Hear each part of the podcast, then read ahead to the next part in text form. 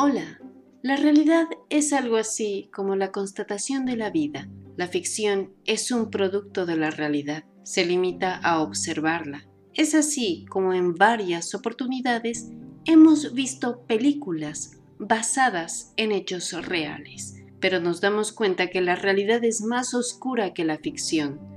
Bienvenidos nuevamente al podcast Realidad Oscura. La tradición occidental, el violín ha estado asociado con el diablo o Satanás prácticamente desde su aparición en el siglo XVI. En sus comienzos, el violín estaba especialmente extendido entre la música popular, sobre todo en las danzas, siendo el laúd o la viola los instrumentos de cuerda preferidos en las cortes. Esta primera asociación entre el violín y las danzas populares estableció una primera conexión entre este instrumento y las prácticas paganas. Otra característica del violín que ha sido asociada con lo diabólico es la dificultad en la interpretación y junto con esta la sensación de estar tocando notas a una velocidad aparentemente sobrehumana que los violinistas podían lograr. Debido a esta peculiaridad, se extendió la superstición de que los violinistas realizaban pactos con Satanás para poder lograr su prodigiosa habilidad. Las raíces de la asociación entre el violín y Satanás pueden rastrearse hasta la Grecia antigua, en la que los instrumentos estaban ligados con deidades. Aristóteles, por ejemplo, excluyó al aulos de su enseñanza. El aulos es un instrumento musical similar a la flauta, pero hecho de caña, madera, hueso o marfil, con un número variable de orificios, puede ser de 4 a 6, y una lengüeta en la parte superior. Se tocaban dos a la vez, uno con cada mano, y separados en forma de V. Lo sacaron porque lo consideraban lascivo e inmoral. Algo similar pasaba con el violín moderno, que hizo su aparición en el siglo XVI y que era usado para acompañar la danza. Estas danzas paganas no eran bien vistas tras la reforma y la contrarreforma, ya que se consideraba que eran pecaminosas, porque demasiada diversión ponía en riesgo el alma de las personas. Este era un escenario ideal para que el diablo buscara tentar a los débiles que participaban en estas actividades. El día de hoy hablaremos de un virtuoso en el violín Niccolo Paganini. Niccolo Paganini nació en Génova, en el Paso di Mora, el 27 de octubre de 1782. Su padre Antonio era un trabajador portuario. Le enseñó a tocar la guitarra, mandolina y violín. Nació en una época de supersticiones. Su madre, Teresa Bocchiardo, comentaba que al nacer había recibido la visita de un ángel quien le habría dicho que su hijo sería el más grande violinista que el mundo hubiera visto. Los rumores y las especulaciones persiguieron a Paganini durante toda su vida. Se decía que su madre Teresa había hecho un trato con el diablo, en el que le daba su alma a cambio de una carrera exitosa para su hijo. Otro rumor era que Nicolo, todo un mujeriego, había matado a una mujer y encerrado su alma en su violín. Paganini siempre iba vestido de negro a sus conciertos, en los cuales sus movimientos, el tono del instrumento y toda su actuación parecían garantizar que en el rumor había un gran porcentaje de verdad. Cuando Paganini era muy pequeño, su padre, Antonio, se dio cuenta de que su gran talento lo haría famoso y le enseñó a tocar la mandolina a los cinco años y luego el violín a los siete. Pues él, el padre de Niccolò, aparte de dedicarse al comercio marítimo, era violinista. Cuando Antonio le enseñó todo lo que sabía, buscó a otros maestros. Tenía los dedos y los brazos más largos de lo normal, lo que le permitió hacerse construir un arco más largo y abarcar más espacio en las cuerdas. A los nueve años hizo su primer concierto en el que interpretó una obra propia, e impresionó tanto al público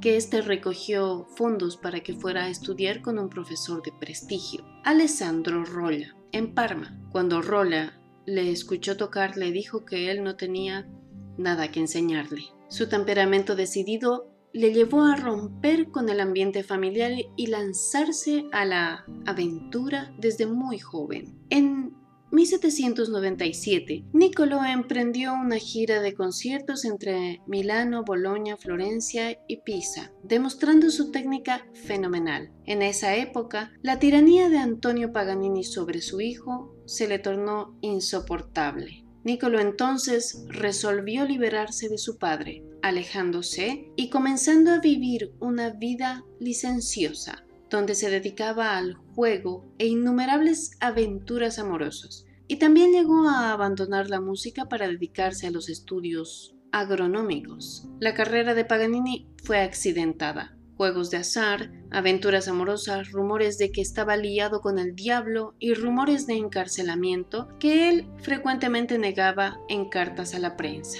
Se cuenta que en una presentación en Legorm, hoy Livorno, se rompió una de sus cuerdas, pero eso no detuvo a Paganini de seguir tocando y completó la pieza con tan solo tres cuerdas. La audiencia quedó más que sorprendida. Desde entonces, usaba cuerdas gastadas para que pudiera concluir sus conciertos tocando un violín con solo una o dos cuerdas. Esto lo inspiró a componer piezas para una sola cuerda. Enamorado de una noble toscana, se retiró a su palacio, donde se dedicó por completo a la guitarra de 1801 a 1804. Al volver al violín, realizó un dueto de amor utilizando dos cuerdas del violín. Aunque nunca se casó, tuvo varios amores, entre ellos su romance con Angelina Cavanna y tuvieron con ella una hija que murió al nacer. El año 1813 comenzó una larga relación con la bailarina Antonia Bianchi. Tuvieron a su único hijo llamado Aquiles Cyrus Alexander. Nació fuera del matrimonio el 23 de julio de 1825 en Palermo. Paganini tuvo una relación cercana con su hijo, llevándolo en sus giras europeas y dejándolo como su principal heredero. La hermana de Napoleón, princesa de Luca, lo nombró director de la orquesta de la corte y el teatro de la ópera en Toscana. Luego de unos años en Toscana, va junto con la princesa a Florencia, donde se instala con su corte. Durante los siguientes años, Paganini viajó por la región de Génova y Parma, y en 1813 su concierto en la Scala Milán fue un gran éxito. Había gente entre su audiencia que lloraba cuando él ejecutaba tiernos pasajes y algunas personas creían que habían visto al diablo ayudando a Paganini con su actuación. En 1827, el Papa León XII honró a Paganini con la Orden de la Escuela de Oro. Paganini pronto extendió su marco por Europa con sus conciertos de violín, que comenzó en Viena y se detuvo en los principales países de Europa, incluidos Alemania, Francia y Polonia. Las composiciones y presentaciones de Niccolo cambiaron dramáticamente cómo se tocaba e interpretaba el violín. Aunque también compuso varias piezas para guitarra, era capaz de imitar otros sonidos como el cuerno, la flauta, los pájaros, una campana, todo esto con su violín. Su música era muy colorida y muy imaginativa. Su técnica era excelente, explorando campos armónicos de las dobles cuerdas, el pizzicato, técnica que consiste en pellizcar la cuerda con las yemas de los dedos, técnicas con el arco y una complejidad casi extrema. Es decir, desarrolló las posibilidades polifónicas, diferentes sonidos en armonía que se unen como un todo para el violín. Expandió el timbre del instrumento a niveles previamente desconocidos. Cuando estaba sobre el escenario con su violín, Paganini disfrutaba de ejecutar trucos, como afinar una de las cuerdas con un semitono más alto o tocar piezas enteras usando menos cuerdas. Sorprendía a la audiencia con su técnica superior. con su pisicati con ambas manos y su movimiento de manos y arqueos casi imposibles. En numerosos escritos de la época aparece reflejada su gran elasticidad, patente en sus manos, hombros y codos. Se llega a afirmar que la elasticidad del músico es tal que es capaz de tocar con la uña del pulgar el dorso de la mano. Francesco Benatti, su médico personal en París, lo describe como pálido, delgado y de mediana estatura. Aún teniendo 47 años, su delgadez y la falta de dientes le provocaron el hundimiento de la boca y le hicieron la barbilla más prominente, lo cual le daba una apariencia mayor de lo que era. A primera vista, su cabeza era voluminosa, sostenida por un cuello largo y estrecho, mostrando una acentuada desproporción con sus delicadas extremidades. Otras semblanzas lo describen como estrecho de pecho, con la frente alta, ancha y cuadrada, nariz aguileña, orejas protuberantes y cabello negro y desgreñado que contrastaba con la palidez cadavérica de su piel. En resumen, Paganini era un sujeto poco agraciado físicamente, que siempre vestía de negro, lo cual le daba un aspecto más siniestro o diabólico.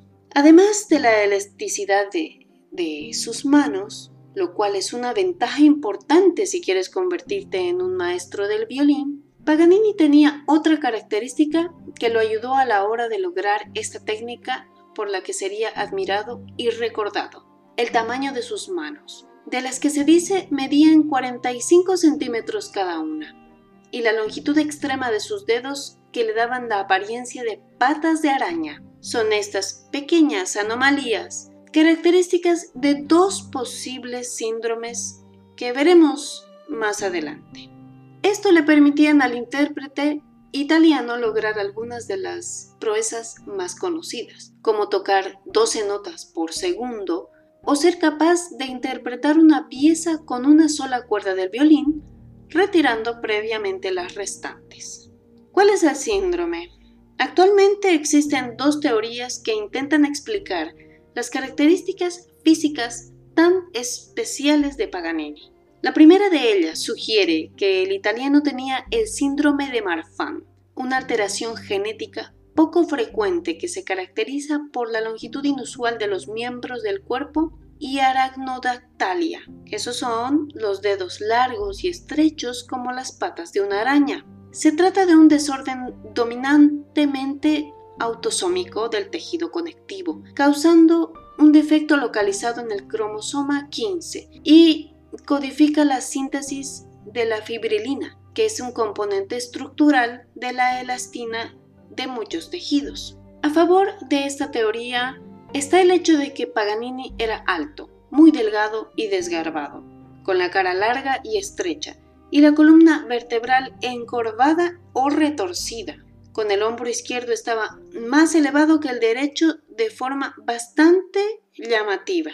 La segunda teoría sugiere que Paganini sufriera en realidad el síndrome de Ehlers-Danlos, puesto que además tenía una sorprendente flexibilidad en sus articulaciones, de modo que podía realizar movimientos imposibles para cualquier otra persona, como cruzar los codos uno por encima del otro mientras tocaba el violín, o flexionar lateralmente las articulaciones de sus dedos, consiguiendo llegar a notas inalcanzables para otros intérpretes.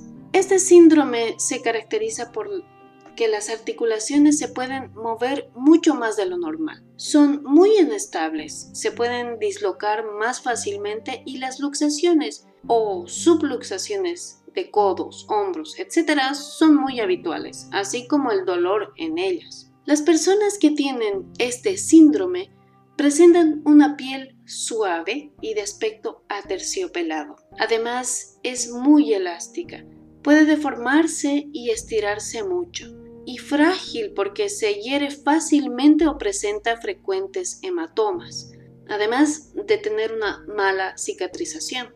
La descripción de las características físicas de Paganini es compatible también con este síndrome. Su piel delgada y translúcida con venas prominentes y su extraordinario agotamiento tras los conciertos parecen reafirmar esta teoría. Aunque no se sabe con certeza, esta segunda teoría cobra fuerza si nos fijamos en otras de las características menos frecuentes asociadas, entre las que se encuentran la expectoración de sangre proveniente de diferentes órganos, como las que sufrió Niccolò al final de su vida. Además, Paganini tenía epilepsia, lo que aunque poco estudiado en relación a su obra artística, podría ser el origen de la afirmación de que Paganini era capaz de generar imágenes con su música.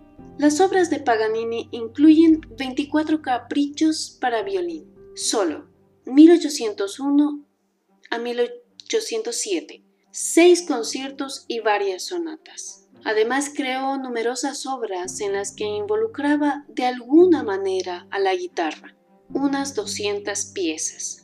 Su técnica de arco exquisita influyó a músicos como Johannes Brahms, Sergei Rachmaninoff y Franz Liszt, quien, fascinado por su imaginativa técnica, desarrolló un correlato pianístico inspirado en lo que Paganini había hecho con el violín. La salud de Paganini se fue deteriorando a causa de una tuberculosis diagnosticada en 1819. Después de dejar de dar conciertos en 1834, de sufrir dos fuertes episodios de hemoptis y de intentar combatir las secuelas de una sífilis que también padecía, falleció en Niza el 27 de mayo de 1840. Tenía tan solo 58 años. En su lecho de muerte se negó a recibir los auxilios de un sacerdote, por lo que el obispo de Niza le negó la sepultura religiosa a sus restos. Su cadáver fue embalsamado y solo pudo recibir sepultura muchas décadas más tarde. En 1876, en el cementerio de Parma, que es el lugar donde reposan hasta el día de hoy los restos de Paganini. La leyenda de artista maldito, genial y diabólico, por descontado, lo perseguirían incluso después de muerto. Y eso es todo por el día de hoy. Es un poco corta esta historia, pero me ha parecido interesante. Es una historia de la vida real de un genio de la música. Gracias por estar aquí. Por favor visiten mi página de Facebook con el mismo nombre, Realidad Oscura. Y nos encontramos nuevamente cuando la realidad sea más oscura que la ficción. Adiós.